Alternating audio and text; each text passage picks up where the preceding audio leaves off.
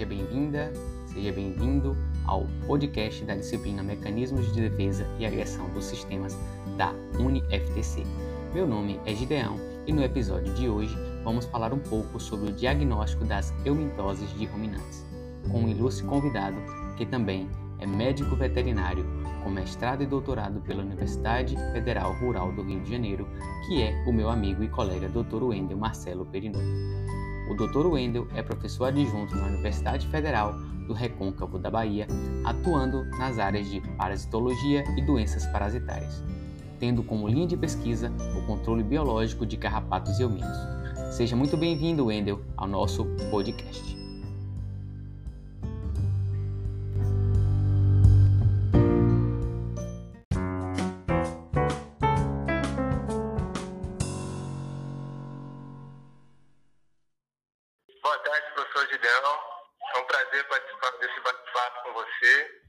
Seja muito bem-vindo, Wendel, ao nosso podcast. Espero contribuir um pouquinho. Espero também que esse conteúdo sirva para esclarecer algumas dúvidas que são recorrentes entre os discentes da graduação em medicina veterinária, mas que também possam auxiliar de alguma forma no dia a dia dos produtores de ruminantes do nosso Nordeste e do Brasil como um todo. Muito obrigado, agradeço eu. Então, pessoal, é, Antes de a gente entrar diretamente no, som, no assunto, é, nós temos que mencionar né, que os gastos com alimentação correspondem, em média, a aproximadamente 60% dos custos de produção. E quando a gente fornece alimento de qualidade, a gente espera o quê?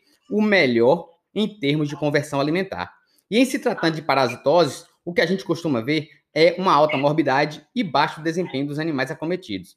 Então, para puxar a, a sardinha, né, Wendel, para a nossa antiga universidade, tem um artigo aqui do, de, de Laert Grise, né, e colaboradores, colaboradores no ano de 2014, onde eles estimam que os prejuízos no Brasil giram em torno de 7 bilhões por ano. Sendo assim, eu te pergunto, como né, a gente pode instituir o diagnóstico? Existem, existe alguma técnica diagnóstica recomendada e qual seria a periodicidade para se fazer?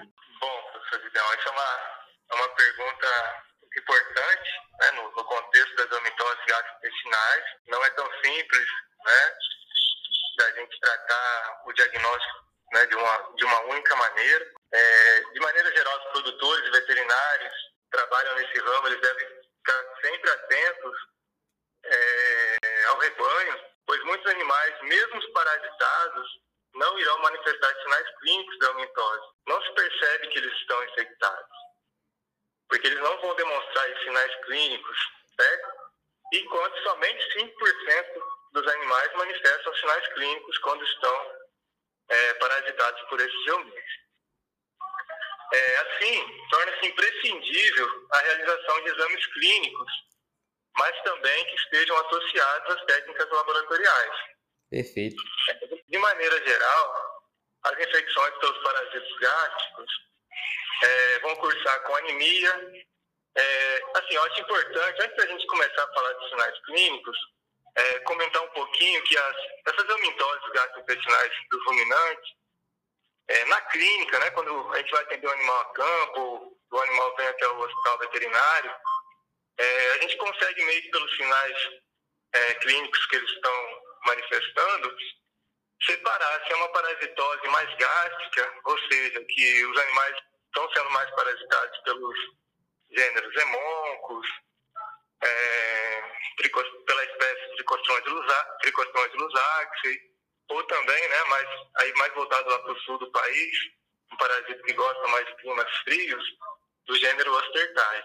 É, então, esses parasitos gástricos, é, eles vão manifestar sinais clínicos como anemia, isso diretamente relacionado pelo hábito é, desses gêneros, né, espécies que eu comentei com vocês.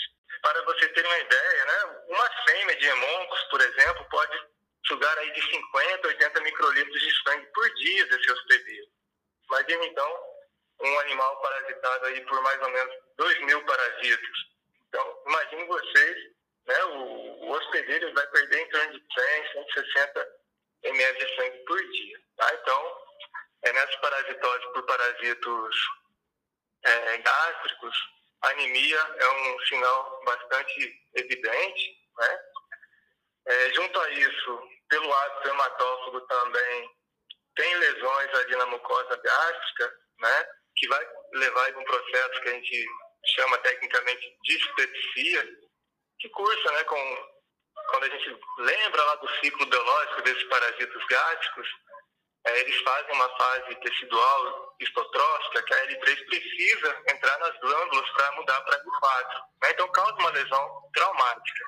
E com isso tem toda uma alteração ali da mucosa gástrica, causando um processo de hiperplasia, que é como no final né, desse, desse mecanismo de parasitismo, a gente vai ter é, alterações dos tipos né, celulares, levando normalmente a uma hiperplasia, que cursa aí com a diminuição da secreção de ácido clorídrico, é, um, um, aumento, um acúmulo de bicarbonato no, ali no ambiente do abomaso. Com isso, não há uma conversão adequada de pepsinogênio e pepsina. E qual é a consequência disso? Um distúrbio na, na digestão proteica. E aí, é como consequência, a gente tem uma hipoproteinemia que vai cursar lá na clínica com aqueles quadros de edema. E é muito comum nos ruminantes e esse edema se manifesta ali na região submandibular. O pessoal chama aí na roça de papeira. Né? Bem é colocado. Ele pode ser em outras regiões também, mas na cabeça acaba sendo mais comum. E por fim, esses parasitos gástricos também eles podem cursar com anorexia. É, inicialmente começa ali com uma perda de apetite. Imaginem vocês as lesões que eu comentei, né? Lesões traumáticas na, na mucosa gástrica, levando então a diferentes tipos de gastrite. Então, o animal sente bastante dor. Além disso, tem uma alteração na motilidade gástrica e também intestinal. Então, tem um acúmulo de alimento, né? Que vai envolver também alterações hormonais, que vocês vão ver futuramente. E com isso, o animal tende a parar de comer, né? Então, perdendo peso é, e ficando predisposto a outras patologias, inclusive. Né? Então, resumindo tudo que eu comentei, para esses parasitas gástricos, é, na clínica a gente pode observar, então, anemia, é, edemas e essa perda de apetite ou anorexia. E, por fim, né, a gente também consegue diferenciar um pouquinho as parasitoses mais intestinais, é, pensando em bovinos especialmente por copéria, parasitas do gênero copéria, é, seguidos aí depois de tricostrôngilos, principalmente da espécie colubriforme, tá? e para pequenos ruminantes, caprinos e ovinos, principalmente tricostrôngilos colubriformes, depois seguido aí de, de copéria. E temos outros parasitas também, que não é desse grupo dos estrongivídeos, mas que é bastante comum em pequenos ruminantes, que é um parasitas do gênero Strongyloides, tá? mais especificamente da espécie Strongyloides papilosus, que também acomete o intestino delgado desse ruminante. Tá? Então, de maneira geral, nós teremos animais com enterite, né? então tem uma lesão ali na, na mucosa intestinal, processo inflamatório, né? então é, pode ter uma alteração na, no, no ambiente ali na osmolaridade do intestino, alteração de pH, fermentação de, de gesta, né? E isso pode levar então a um quadro de diarreia nesses animais, ok? Então são esses principais sinais clínicos que a gente vai encontrar no, nos animais parasitados. É, com relação às técnicas laboratoriais é, para as omitoses, nós temos a mais usual é uma técnica chamada técnica de McMaster e também é conhecida como OPG, que é uma técnica que quantifica o número de ovos por grama de fezes. Tá? É, é, importante que, que vocês saibam né, que essa, essa técnica ela não expressa integralmente a carga parasitária do hospedeiro, né? mas ela é muito importante para dar uma ideia para o médico veterinário, para o técnico, né, para o produtor, é, do, do, do parasitismo que o animal está sofrendo.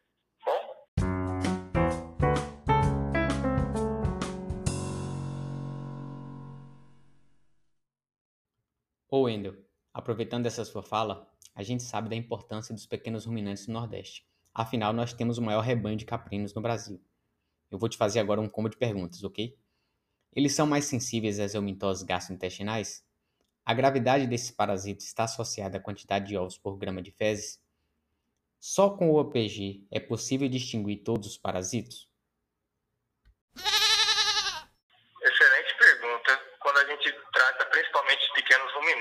De é, um grupo de animais muito é, produzido aqui no, no Nordeste.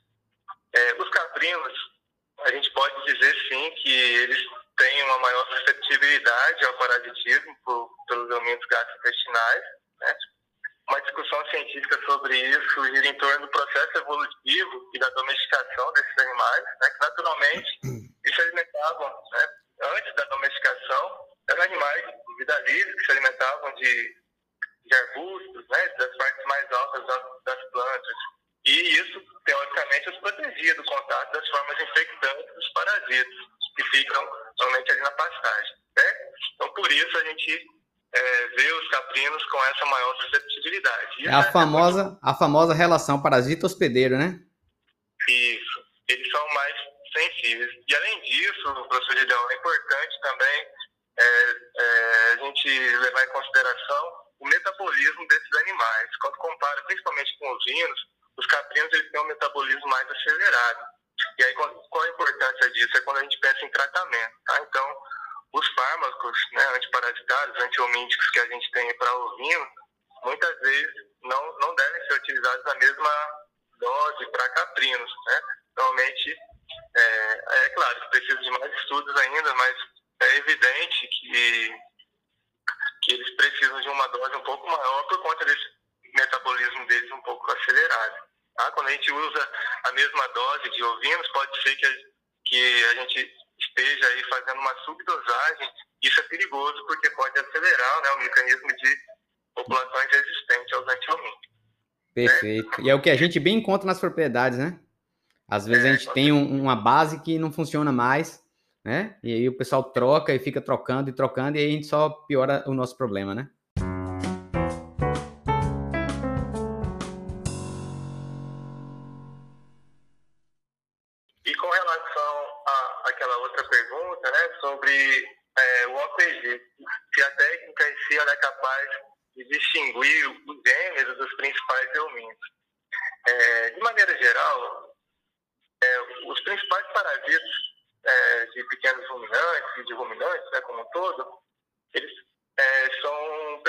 Pertencentes à, à ordem é, estrongilida. Então, eles são chamados popularmente de estrongilídeos.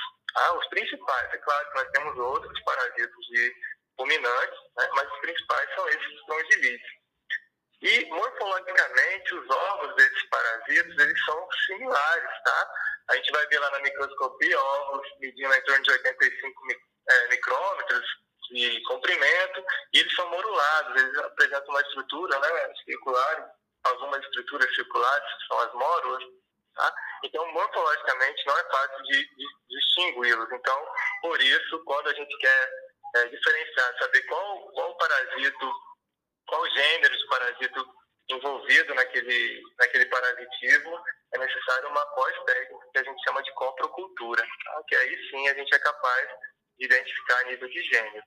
E se a gente quiser identificar nível de espécie, aí normalmente se faz através de biologia molecular ou até mesmo em exames pós-morte. Né? Então, quando faz a necrópsia do animal, a gente coleta os segmentos específicos. Então, por exemplo, segmento do abomado, né? nós vimos que tem alguns parasitas que ficam, é, usam esse sítio de parasitismo, é, isola ali o segmento de intestino delgado e temos também parasitas importantes no intestino grosso, principalmente é, um gênero chamado esofagóstomo. Ah, tem também tricúrios, mas esofagóstomo para o ruminante acaba sendo mais patogênico. Tá? Então, selecionando, isolando esse segmento, depois a gente coleta os parasitas e aí faz a montagem de lâminas e aí na microscopia, através das características microscópicas, a gente consegue então identificar, inclusive, a nível de espécie, certo? Perfeitas colocações, professor Wendel. Então, para a gente finalizar aqui, né, é, já que você mencionou os aspectos né, relacionados à a, a, a na né, identificação de espécies, né, e aí eu, como sou também epidemiologista, eu tenho que puxar para o meu lado, né, para minha, minha brasa, né, para o meu lado. Então, eu, eu, eu te pergunto, né, em que, que a epidemiologia, né, ela pode nos ajudar? E já pegando o gancho da epidemiologia, né, quais seriam os cuidados, né, que os profissionais, né, médicos veterinários ou tecnistas, agrônomos que atuam na área de produção, o que, que eles devem ter é, cuidado, né? No sentido de o que, que eles devem preconizar nas propriedades em termos de profilaxia e controle. Certo. Isso é muito importante quando a gente pensa em controle de, de aumentos gastrointestinais de, de ruminantes. Tá? Bom, respondendo por partes. Com relação à epidemiologia, nós temos percebido, é, aqui, falar um pouquinho da nossa casuística, da, do Laboratório de Parasitologia da UFRB, é, então, sobre os principais parasitas, eu já comentei. Né? Então, o que a gente percebe, principalmente nos pequenos ruminantes, os gêneros hemoncos, tricostrônios, esofagóstomos, tá? por fim, copéria. Já para bovinos, a gente tem observado mais copéria como maior prevalência, seguido de hemoncos, é, e esofagóstomos. Tá? Então, é, esses são os mais comuns que a gente tem observado. É então, isso, então isso também ajuda também no diagnóstico, né? Se você tem o um conhecimento da região, você já mais ou menos espera quais são as, a, as espécies mais prevalentes, não é isso? Sim, com certeza, né? A gente já, é claro que é, sabendo disso, a gente já direciona um pouco, né? E aí, quando faz o exame laboratorial, a gente é, bate o martelo, né? Tá vendo, turminha? Não é para falar assim, ah, na região só tem isso, então eu já não preciso nem olhar no microscópio. Tem que olhar, não é, professor Wender? Tem que olhar para confirmar, né? É importante isso também é, com relação, com relação às condições climáticas. A gente tem percebido né, que nos períodos é, de chuva, o, o, parasitismo ele aumenta também. Tá? Então é importante que nessas épocas chuvosas os produtores eles fiquem mais atentos. Tá? É,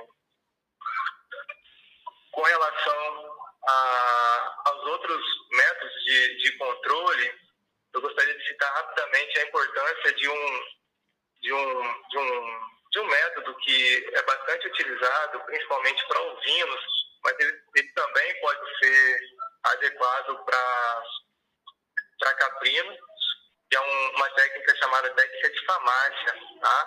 Ela consiste na, na comparação da coloração mucosa ocular dos pequenos ruminantes com um cartão que contém cinco faixas de cores.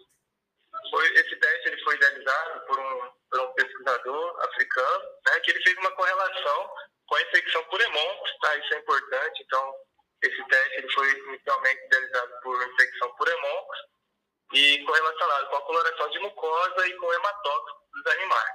Tá? É, esse, esse tipo de exame é importante e vem sendo utilizado como uma ferramenta para o controle seletivo dos animais. Tá? Então, é, o objetivo da utilização desse cartão farmácia é mais para a gente diminuir a pressão de seleção né, de cepas resistentes. Então, ao invés de tratar todo o lote daqueles animais, a gente, através desse cartão, examina a coloração da mucosa e só vai tratar aqueles que realmente têm ali uma coloração pálida. Isso depois vocês vão ver com bastante calma, né? Mas a, a, a metodologia é mais ou menos essa. E além de da gente estar tá diminuindo essa pressão de seleção, né? É, diminui custos também porque o produtor ele vai deixar de, de tratar todos os animais do rebanho e vai tratar seletivamente. Né? E outro fator positivo desse, desse teste é que aumenta o, o, contato, o produtor ele vai estar examinando todos os animais, então aumenta a chance dele ver animais aí com machucados, com miíses, tá? Então é bastante importante. E aí então, entra aquele, entra aquele ditado em, em funcionamento, né? É o olho do dono que engorda o quê? O seu rebanho. Com certeza. Né? Então ele vai estar ali olhando os animais. Com relação à periodicidade né, de fazer os exames dos animais, é aquilo que eu comentei, as características epidemiológicas vão influenciar. Então a gente sabe que na época de chuva aumenta o parasitismo. Então nessas épocas do ano é indicado que o produtor ele bate o cartão farmácia cada, se puder, semanalmente, mas a cada 10, 15 dias, tá? E na época de seca, teoricamente diminui um pouco o parasitismo, ele pode correr o cartão farmácia a cada 21 ou 28 dias. Bom, bom e para finalizar, outras medidas de, de controle que devem ser utilizadas na propriedade, é claro que, como nós comentamos, é, não é nada fácil, né? o controle das aumentoses gastrointestinais é um desafio constante para os produtores, para os médicos veterinários, para os tecnistas que trabalham na área, né? é, visto que nós já temos muitos problemas de resistência, inclusive multiresistência, né? tem populações de omintos já resistentes a mais de uma classe de antiomíticos. Tá? É, então, nesse contexto, eu acho muito importante a gente trabalhar com o conceito de métodos integrados de controle. Tá? É, e aí, o que, que a gente pode utilizar dentro desses métodos integrados? Né? Então, a, a utilização de animais geneticamente resistentes, é, novas tecnologias, como, por exemplo, o, o uso de controle biológico. A gente já tem produtos, inclusive, disponíveis no mercado à base de fungos para o controle desses nematóides. Tá? Temos também muitas pesquisas utilizando compostos botânicos e homeopáticos. Tá? Então, é, são outras formas de manejo. É claro que o, os antiosmíticos químicos, eles são ferramentas importantes, né? mas a gente não pode é, de, é, olhar esses produtos como única forma de controle. Tá? E é importante também lembrar, para a gente finalizar, que para o sucesso né, no controle do, dos eumintos, é, utilizando, quando a gente escolhe utilizar esses antiomínticos, a gente está realizando, pelo menos uma vez por ano, o teste de eficácia dos antiomínticos, antes da gente iniciar o protocolo na propriedade. Certo? É, além disso, está realizando exames periódicos nos animais, então a gente pode fazer, por exemplo, é, por amostras, então a coleta ele faz um pool, mais ou menos entre 30% a 40% dos animais por categoria. É, outra forma de manejo né, é sempre isolar os animais é, doentes com aqueles sinais clínicos, de fazer o tratamento deles em baias separadas. E isso a gente utiliza esses animais que são resistentes. Então, quando a gente faz os exames periódicos, uma forma importante também é a gente estar tá separando aqueles animais que são mais do rebanho, fazer o descarte. E, por outro lado, a gente vai ver também que dentro do rebanho temos animais que são resistentes à, à infecção. Então, e a gente acaba fazendo uma seleção genética, né? Coloca no rebanho mantém no rebanho quem é mais resistente e, consequentemente, a gente acaba ajudando né, no, combate às eumitoses. A gente vai perceber que alguns animais são, são resistentes, mesmo ali desafiados, não são infectados. Tá? Então, é importante utilizar como E aqueles que a gente percebe que todo exame que faz dá contagem alta de, de ovos, esses animais indicados retirar do rebanho. Tá? É, não podemos deixar de citar sobre a, a, importância de uma alimentação, uma dieta equilibrada, principalmente com proteína, né? Isso favorece bastante o sistema imunológico, vai ajudar os animais frente a uma, uma infecção. É, lembrando também que outras técnicas de manejo, então, por exemplo, descanso de pastagem, a gente consegue diminuir o número de larvas infectantes, tentar uma, uma, um manejo simples, é soltar os animais quando ali o orvalho das plantas já secou, isso impede, né, diminui, na verdade, a, a ingestão de larvas infectantes que gostam de ficar nas coxinhas de orvalho. Tá? Então, é, rotação entre espécies, então, por exemplo, a gente pode é, rotacionar ovinos e ovinos ali no piquete, com isso a gente consegue limpar um pouco né, as larvas, principalmente de hemoncos, que tem uma certa predileção hemoncos de bovinos, né, hemoncos classe, não se desenvolvem tão bem em pequenos ruminantes. A mesma coisa, hemoncos contortos de pequenos ruminantes não se, não se desenvolvem tão bem em bovinos. Então, é, a gente, faz... é a gente utilizar os, os pequenos conceitos, né? Da, da, parasitologia, né? De conhecimento de ciclo. A gente sabe que o, que o parasito ele vai ter esse geotropismo negativo, então a gente utiliza tudo isso a nosso favor, não é isso, professor Wender? Com certeza. E aí essas medidas, né? Algumas delas são bastante simples, mas que no final, quando a gente junta todas, né, como comentamos lá acima, sobre o método integrado, a gente acaba então conseguindo, né, pelo menos minimizar um pouquinho desse problema que, infelizmente, é, enfrentamos aí na nossa rotina, na nossa profissão. Você falando aí da simplicidade, eu lembrei, eu bati muita pá, meu amigo. Bati muita pá e varri muito, muito, muito curral nessa, né, na minha época de, de técnica e agropecuária.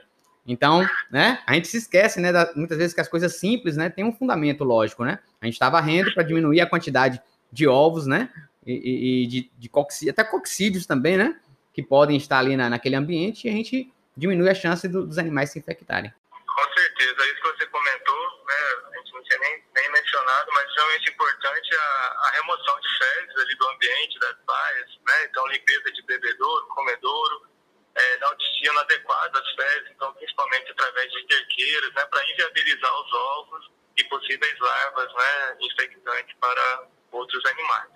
Então são medidas simples, né, que muitas vezes o, o produtor ali no dia a dia acha que tão simples que é, deixa passar, mas se ele fizesse de maneira correta, diminuiria os problemas dele. Perfeito, muitíssimo obrigado, professor Wendel, meu amigo Wendel, pela colaboração aqui no podcast, né, trazendo informações é, valiosíssimas. Né, espero que, que, que vocês coloquem em prática muitas coisas que foram compartilhadas aqui. E é isso, meu amigo. Muitíssimo obrigado. É aquela história, né? Quem tem amigo tem tudo. Com certeza. Eu que agradeço, professor Gideon, pelo convite. É, gostaria de deixar né, novamente é, com você é, nosso, nosso laboratório à disposição, sempre que você precisar. Sempre que precisar, a gente está aqui à disposição, tá bom? Beleza. Por... E aproveito também, aproveito também para falar para quem nos estiver escutando, né? Que quem tiver interesse, né, de, de ter o professor Wendel como orientador, faça aí, professor, propaganda aí. É, a gente trabalha um pouquinho na área de, de diagnóstico no hospital veterinário, no laboratório, a gente tem essa, essa linha de diagnóstico de eumintos, de, de artrópodes de importância medicina veterinária, saúde pública, mas principalmente medicina veterinária e também trabalhando um pouquinho com controle biológico. Tá? Atualmente estamos aí no, na pós-graduação da, da UFRB e lá na UESC. Então, se alguém tiver interesse nessa linha de científica, pode depois pegar o e-mail e ficar à vontade para a gente conversar sobre.